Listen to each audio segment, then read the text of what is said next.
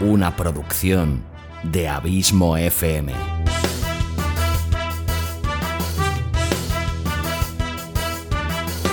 ¿Quieres disfrutar de tu tiempo libre escuchando grandes historias, audiolibros y relatos? Un podcast literalmente literario.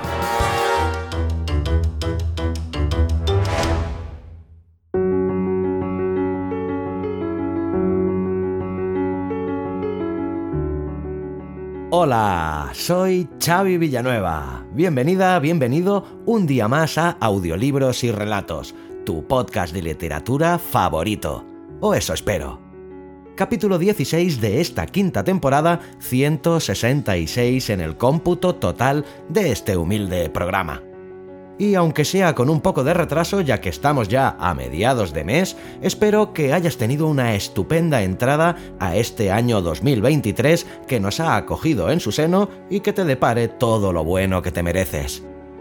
Dicho esto, y con esa intención que tengo siempre de ser lo más breve posible, pues decir que el autor que hoy te traigo es ya un viejo conocido de este programa, nada más y nada menos que el gran Roald Dahl que nos visita por cuarta vez, autor de obras tan y tan conocidas como Charlie y la fábrica de chocolate, Matilda o James y el melocotón gigante, solo por citar algunas.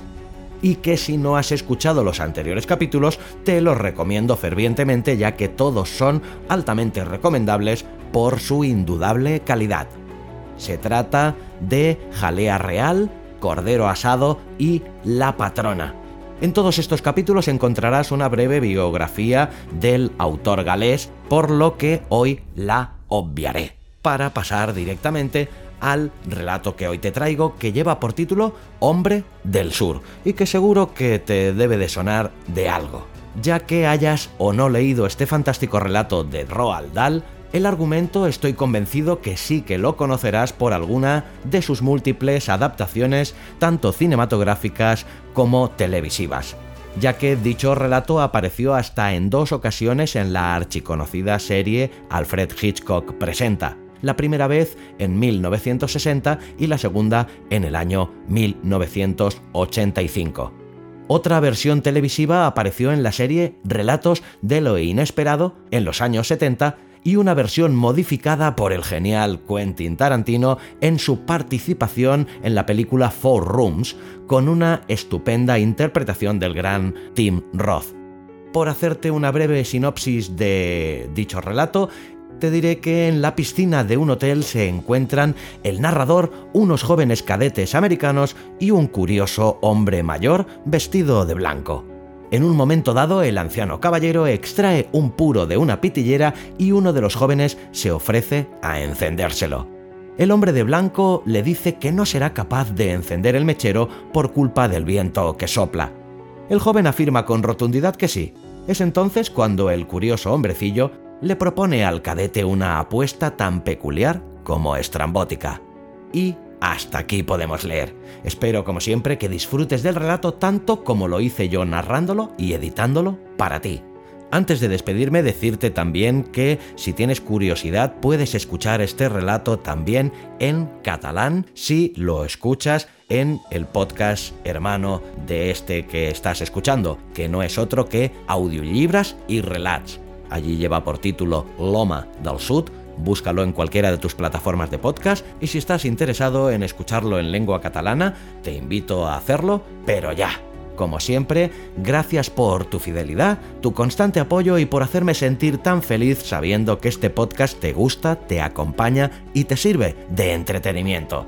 Feliz 2023, te espero aquí la semana que viene con un nuevo autor en la sección Cuentos Fantásticos que presento en Días Extraños de Santi Camacho y, como siempre, larga vida al podcasting y larga vida a la audioliteratura.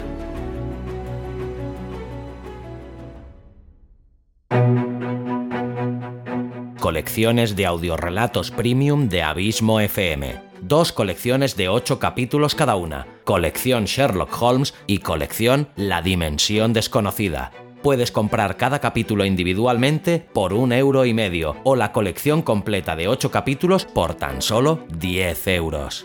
www.abismofm.com barra colecciones. O si me escuchas desde la plataforma iVoox, podrás escuchar ambas colecciones suscribiéndote a los capítulos exclusivos para fans. Colecciones de audiorelatos premium de Abismo FM. ¿Te los piensas perder?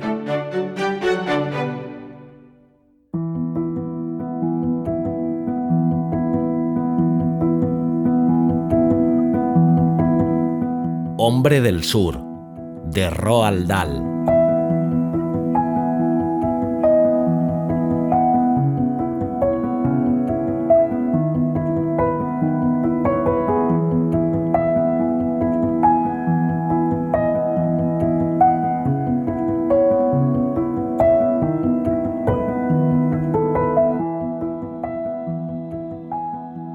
Eran cerca de las seis. Fui al bar a pedir una cerveza y me tendí en una hamaca a tomar un poco el sol de la tarde. Cuando me trajeron la cerveza, me dirigí a la piscina pasando por el jardín. Era muy bonito, lleno de césped, flores y grandes palmeras repletas de cocos. El viento soplaba fuerte en la copa de las palmeras y las palmas, al moverse, hacían un ruido parecido al fuego. Grandes racimos de cocos colgaban de las ramas. Había muchas hamacas alrededor de la piscina, así como mesitas y toldos multicolores. Hombres y mujeres bronceados por el sol estaban sentados aquí y allá en traje de baño. Dentro de la piscina, multitud de chicos y chicas chapoteaban, gritando y jugando al waterpolo, un poco en serio y un poco en broma. Me quedé mirándolos. Las chicas eran unas inglesas del hotel en que me hospedaba. A los chicos no los conocía, pero parecían americanos, seguramente cadetes navales llegados en un barco militar que había anclado en el puerto aquella mañana. Llegué hasta allí y me metí bajo un toldo amarillo donde había cuatro asientos vacíos. Me serví la cerveza y me arrellané cómodamente con un cigarrillo entre los dedos. Los marinos americanos congeniaban bien con las inglesas. Buceaban juntos bajo el agua y las hacían subir a la superficie cogiéndolas por las piernas. En aquel momento distinguía un hombrecillo de edad que caminaba rápidamente por el mismo borde de la piscina. Llevaba un traje blanco inmaculado y caminaba muy deprisa dando un saltito a cada paso. Llevaba en la cabeza un gran sombrero de paja e iba a lo largo de la piscina mirando a la gente y a las hamacas. Se paró frente a mí y me sonrió, enseñándome dos hileras de dientes pequeños y desiguales, ligeramente deslustrados. Yo también le sonreí. Perdón, ¿Me puedo sentar aquí? Claro, dije yo. Tome asiento. Dio la vuelta a la silla y la inspeccionó para su seguridad. Luego se sentó y cruzó las piernas. Llevaba sandalias de cuero abiertas para evitar el calor. Una tarde magnífica, dijo. Las tardes son maravillosas aquí en Jamaica. No estaba yo seguro de si su acento era italiano o español, pero lo que sí sabía de cierto era que procedía de Sudamérica, y además se le veía viejo, sobre todo cuando se le miraba de cerca. Tendría unos 68 o 70 años. Sí, dije yo, esto es estupendo. ¿Y quiénes son esos? preguntó yo. No son del hotel, ¿verdad? Señalaba a los bañistas de la piscina. Creo que son americanos, le expliqué. Mejor dicho, cadetes. Claro que son americanos. ¿Quiénes si no iban a hacer tanto ruido? Usted no es americano, ¿verdad? No, dije yo, no lo soy. De repente, uno de los cadetes americanos se detuvo frente a nosotros. Estaba completamente mojado porque acababa de salir de la piscina. Una de las inglesas le acompañaba.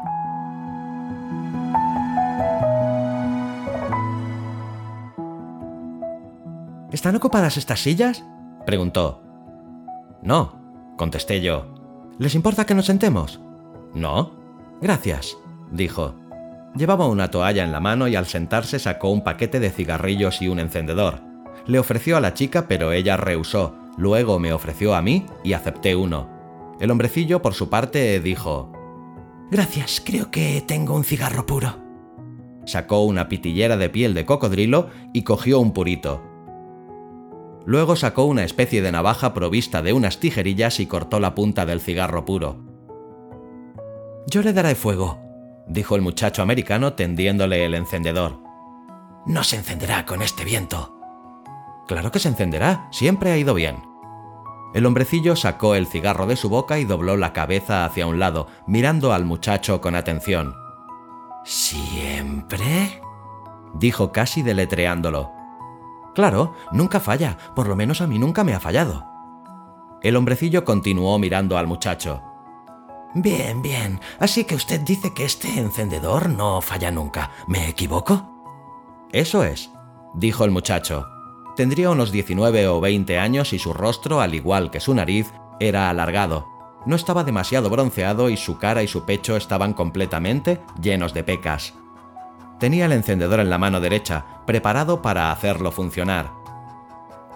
Nunca falla, dijo sonriendo porque ahora exageraba su anterior jactancia intencionadamente. Le prometo que nunca falla. Un momento, por favor.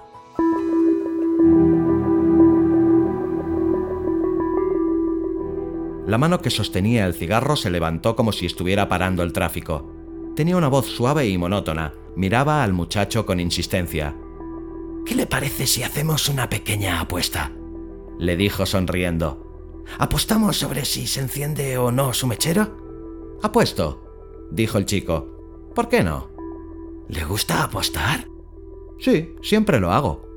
El hombre hizo una pausa y examinó su puro y debo confesar que a mí no me gustaba su manera de comportarse.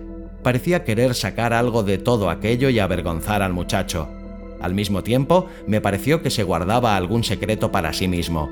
Miró de nuevo al americano y dijo despacio, A mí también me gusta apostar. ¿Por qué no hacemos una apuesta sobre esto? Una buena apuesta. Repitió recalcándolo. Oiga, espere un momento, dijo el cadete. Le apuesto 25 centavos o un dólar o lo que tenga en el bolsillo, algunos chilines, supongo. El hombrecillo movió su mano de nuevo. Óigame, nos vamos a divertir. Hacemos la apuesta. Luego subimos a mi habitación del hotel al abrigo del viento y le apuesto a que usted no puede encender su encendedor diez veces seguidas sin fallar. Le apuesto a que puedo, dijo el muchacho americano. De acuerdo, entonces, ¿hacemos la apuesta? Bien, le apuesto cinco dólares. No, no, hay que hacer una buena apuesta. Yo soy un hombre rico y deportivo. Ahora, escúcheme, fuera del hotel está mi coche. Es muy bonito, es un coche americano, de su país, un Cadillac. Oiga, oiga, espere un momento. El chico se recostó en la hamaca y sonrió. No puedo consentir que apueste eso, es una locura. No es una locura. Usted enciende su mechero y el Cadillac es suyo. Le gustaría tener un Cadillac, ¿verdad? claro que me gustaría tener un Cadillac. El cadete seguía sonriendo. De acuerdo, yo apuesto mi Cadillac. ¿Y qué apuesto yo? preguntó el americano. El hombrecillo quitó cuidadosamente la vitola del cigarro todavía sin encender. Yo no le pido, amigo mío, que apueste algo que esté fuera de sus posibilidades, ¿comprende? Entonces, ¿qué puedo apostar? Se lo voy a poner fácil, ¿de acuerdo? De acuerdo, póngamelo fácil. Tiene que ser algo de lo cual usted pueda desprenderse y que en caso de perderlo no sea motivo de mucha molestia. ¿Le parece bien? ¿Por ejemplo? Por ejemplo, el dedo meñique de su mano izquierda. ¿Mi qué? Dejó de reír el muchacho. Sí, ¿por qué no?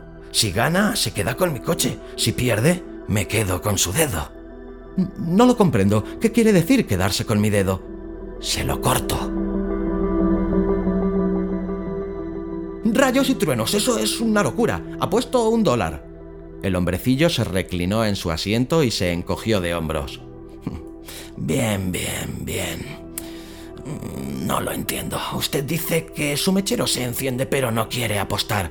¿Entonces lo olvidamos? El muchacho se quedó quieto mirando a los bañistas de la piscina. De repente se acordó de que tenía el cigarrillo entre los dedos. Se lo acercó a los labios, puso las manos alrededor del encendedor y lo encendió. Al momento apareció una pequeña llama amarillenta. El americano ahuecó las manos de tal forma que el viento no pudiera apagar la llama. ¿Me lo deja un momento? le dije. Oh, perdón, me olvidé de que usted también tenía el cigarrillo sin encender. Alargué la mano para coger el encendedor, pero se incorporó y se acercó para encendérmelo él mismo. Gracias, le dije. Él volvió a su sitio. Eh, ¿Se divierte? ¿Lo pasa bien? Le pregunté. Estupendo, me contestó. Esto es precioso. Hubo un silencio. Me di cuenta de que el hombrecillo había logrado perturbar al chico con su absurda proposición. Estaba sentado muy quieto y era evidente que la tensión se iba apoderando de él. Empezó a moverse en su asiento, a rascarse el pecho, a acariciarse la nuca y finalmente puso las manos en las rodillas y empezó a tamborilear con los dedos. Pronto empezó a dar golpecitos con un pie, incómodo y nervioso.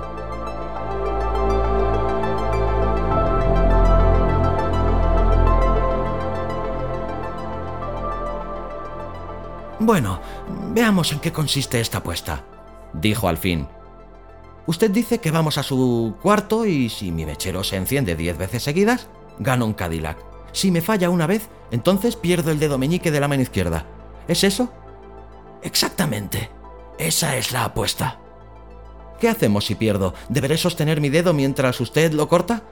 Oh, no, eso no daría resultado. Podría ser usted que no quisiera darme su dedo. Lo que haríamos es atar una de sus manos a la mesa antes de empezar y yo me pondría a su lado con una navaja, dispuesto a cortar en el momento en que su encendedor fallase. ¿De qué año es el Cadillac? preguntó el chico. Eh, perdón, no le entiendo. ¿De qué año? ¿Cuánto tiempo hace que tiene usted ese Cadillac? Oh, ¿cuánto tiempo? Eh, sí, es del año pasado. Está completamente nuevo, pero veo que no es un jugador. Ningún americano lo es. Hubo una pausa. El muchacho miró primero a la inglesa y luego a mí. Sí, dijo de pronto. Apuesto. Magnífico. El hombrecillo juntó las manos por un momento. Mm, estupendo. Ahora mismo. ¿Y usted, señor? Se volvió hacia mí. ¿Será tan amable de hacer de... ¿Cómo lo llaman ustedes? ¿Árbitro? ¿Juez? Tenía los ojos muy claros, casi sin color, y sus pupilas eran pequeñas y negras. Mm, bueno, titubeé yo. Esto me parece una tontería, no me gusta nada. A mí tampoco, dijo la inglesa. Era la primera vez que hablaba. Considero esta apuesta estúpida y ridícula. ¿Le cortará de veras el dedo a este chico si pierde? Pregunté yo. Claro que sí. Yo le daré el Cadillac si gana. Bueno, eh, vamos a mi habitación. Se levantó. ¿Quiere vestirse antes? Le preguntó. No, contestó el chico. Iré tal como voy. Consideraría un favor que viniera usted con nosotros y actuara como árbitro. Se volvió hacia mí. Muy bien, iré, pero no me gusta nada esta apuesta. Venga usted también, dijo a la chica. Venga y mirará. El hombrecillo se dirigió por el jardín hacia el hotel. Se le veía animado y excitado y al andar daba más saltitos que nunca. Vivo en el anexo.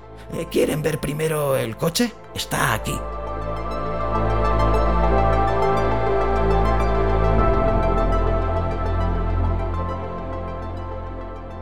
Nos llevó hasta el aparcamiento del hotel y nos señaló un elegante Cadillac verde claro aparcado en el fondo. Es aquel verde. ¿Le gusta? Es un coche precioso, contestó el cadete. Muy bien, vamos arriba y veamos si lo gana.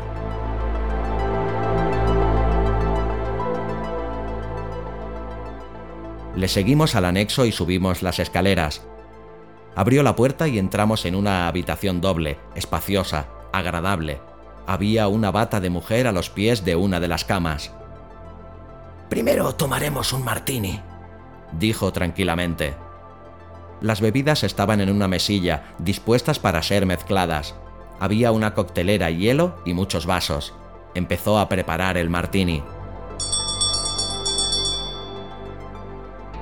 Mientras tanto, había hecho sonar la campanilla. Se oyeron unos golpecitos en la puerta y apareció una doncella negra. ¡Ah! exclamó él dejando la botella de ginebra. Sacó del bolsillo una cartera y le dio una libra a la doncella. Me va a hacer un favor. Quédese con esto. Vamos a hacer un pequeño juego aquí. Quiero que me consiga dos... No, tres cosas. Quiero algunos clavos, un martillo y un cuchillo de los que emplean los carniceros. Lo encontrará en la cocina. ¿Podrá conseguirlo? ¡Un cuchillo de carnicero! La doncella abrió mucho los ojos y dio una palmada con las manos. ¿Quiere decir un cuchillo de carnicero de verdad? Sí, exactamente. Vamos, por favor, usted puede encontrarme esas cosas. Eh, sí, sí, señor, eh, lo intentaré. Haré todo lo posible por conseguir lo que pide. Después de estas palabras, salió de la habitación. El hombrecillo fue repartiendo los martinis. Los bebimos con ansiedad. El muchacho delgado y pecoso vestido únicamente con el traje de baño. La chica inglesa, rubia y esbelta, que vestía un bañador azul claro y no dejaba de mirar al muchacho por encima de su vaso. El hombrecillo de ojos claros, con su traje blanco inmaculado, que miraba a la chica del traje de baño azul claro.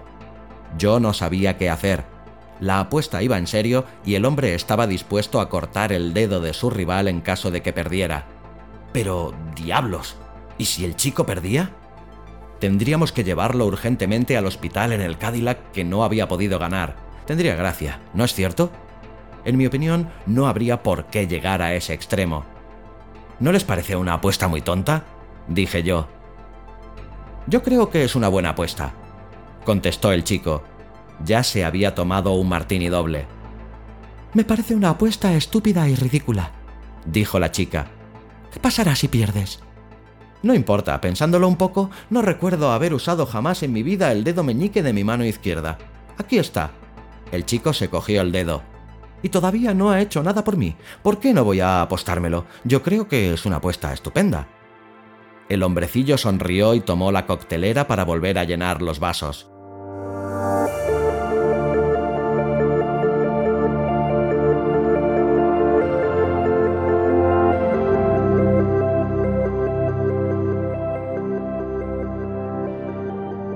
Antes de empezar, le entregaré al árbitro la llave del coche.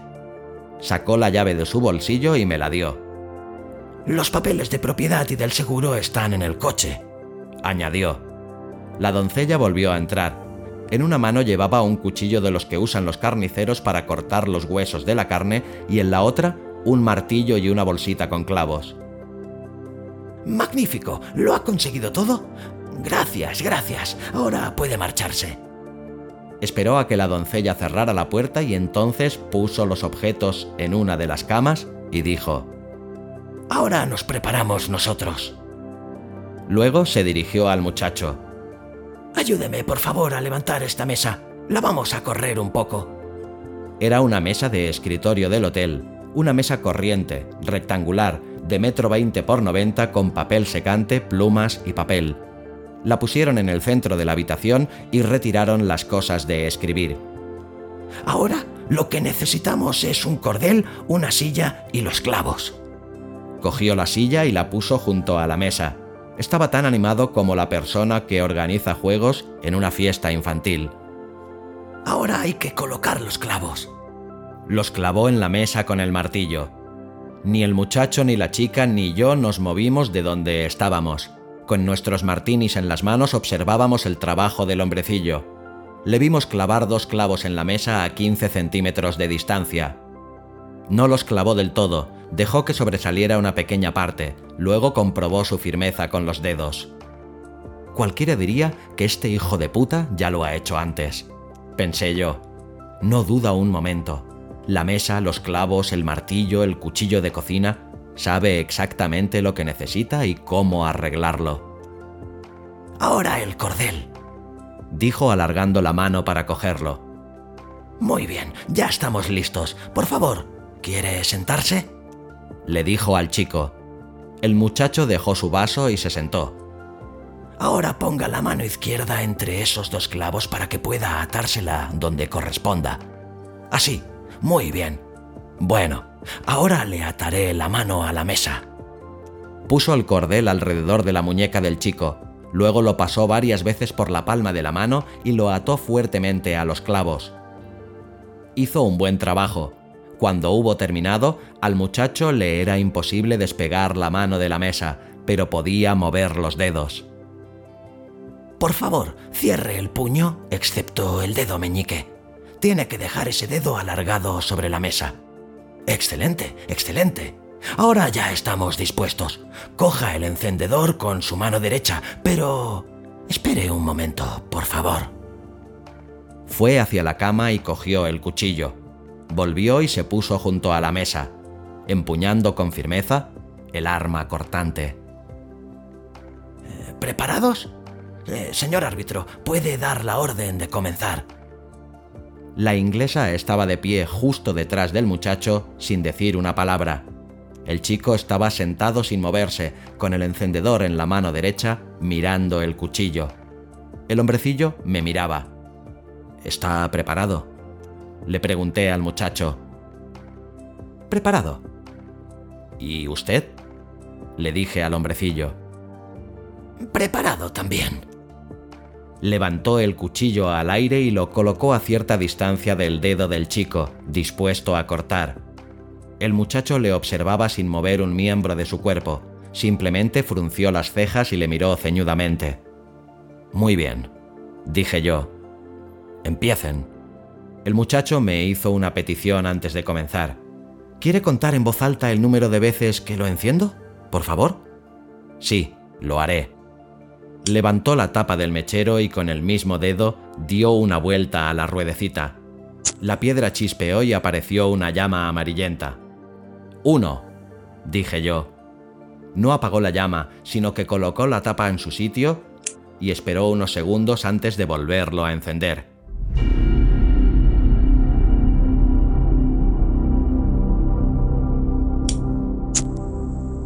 Dio otra fuerte vuelta a la rueda y de nuevo apareció la pequeña llama al final de la mecha.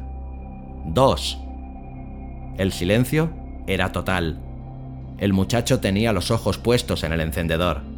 El hombrecillo tenía el cuchillo en el aire y también miraba al encendedor. Tres. Cuatro. Cinco. Seis. Siete. Desde luego era un mechero de los que funcionan a la perfección. La piedra chisporroteó y la mecha se encendió. Observé el pulgar bajar la tapa y apagar la llama. Luego una pausa. El pulgar volvió a subirla otra vez. Era una operación de pulgar. Este dedo lo hacía todo. Respiré dispuesto a decir ocho.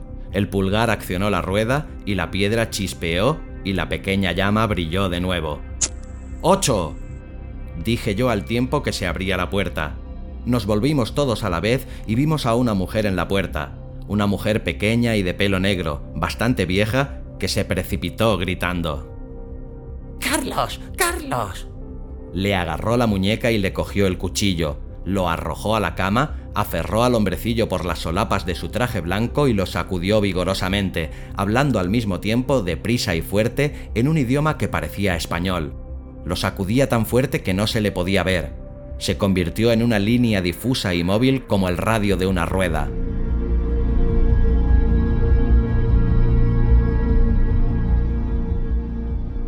Cuando paró y volvimos a ver al pequeño hombrecillo, ella le dio un empujón y lo tiró a una de las camas como si se tratara de un muñeco. Él se sentó en el borde y cerró los ojos, moviendo la cabeza para ver si todavía podía torcer el cuello. Lo siento, dijo la mujer. Siento mucho que haya pasado esto. Hablaba un inglés bastante correcto. Es horrible, continuó ella. Supongo que todo ha ocurrido por mi culpa. Le he dejado solo durante diez minutos para lavarme el cabello y ha vuelto a hacer de las suyas. Se la veía disgustada y preocupada. El muchacho se estaba desatando la mano de la mesa. La inglesa y yo no decíamos ni una palabra. Es una seria amenaza, dijo la mujer. Donde nosotros vivimos ha cortado ya 47 dedos a diferentes personas y ha perdido 11 coches. Últimamente le amenazaron con quitarle de en medio. Por eso lo traje aquí. Solo habíamos hecho una pequeña apuesta, murmuró el hombrecillo desde la cama. Supongo que habrá apostado un coche, dijo la mujer. Sí, contestó el cadete. Un Cadillac. No tiene coche. Ese es el mío y esto agrava las cosas, dijo ella. Porque apuesta lo que no tiene. Estoy avergonzada y lo siento muchísimo. Parecía una mujer muy simpática. Bueno, dije yo, aquí tiene la llave de su coche. La puse sobre la mesa. Solo estábamos haciendo una pequeña apuesta. murmuró el hombrecillo. No le queda nada que apostar, dijo la mujer.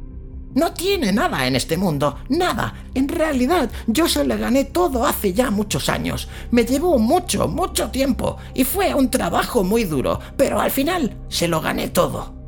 Miró al muchacho y sonrió tristemente. Luego alargó la mano para coger la llave que estaba encima de la mesa. Todavía ahora recuerdo aquella mano. Solo le quedaba un dedo y el pulgar.